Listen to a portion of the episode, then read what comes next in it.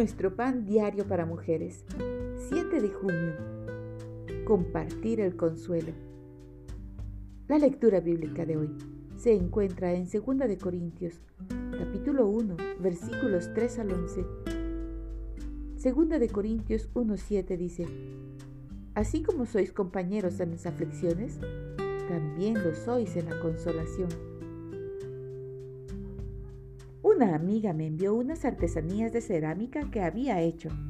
Cuando abrí la caja, descubrí que las preciosas piezas se habían dañado en el viaje.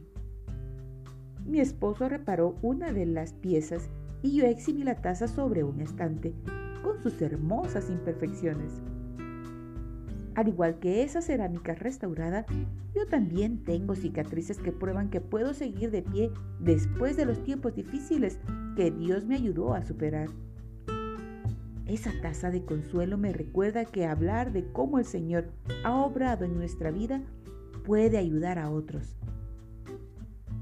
El apóstol Pablo alaba a Dios porque es Padre de misericordias y Dios de toda consolación. El Señor usa nuestras pruebas y sufrimientos para hacernos más parecidas a Él.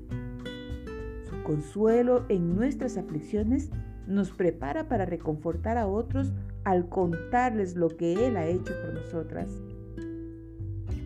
Al reflexionar en el sufrimiento de Cristo, podemos recibir inspiración para perseverar en medio del dolor, confiando en que Él utiliza nuestras experiencias para fortalecernos y animar a otros a resistir con paciencia.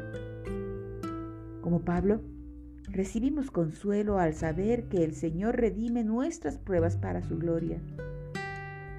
Podemos compartir sus tacitas de consuelo para llevar esperanza al que sufre. Señor, quiero llevar tu consuelo a todo el que lo necesite. Dios consuela a otros cuando hablamos de cómo nos consoló en nuestro dolor.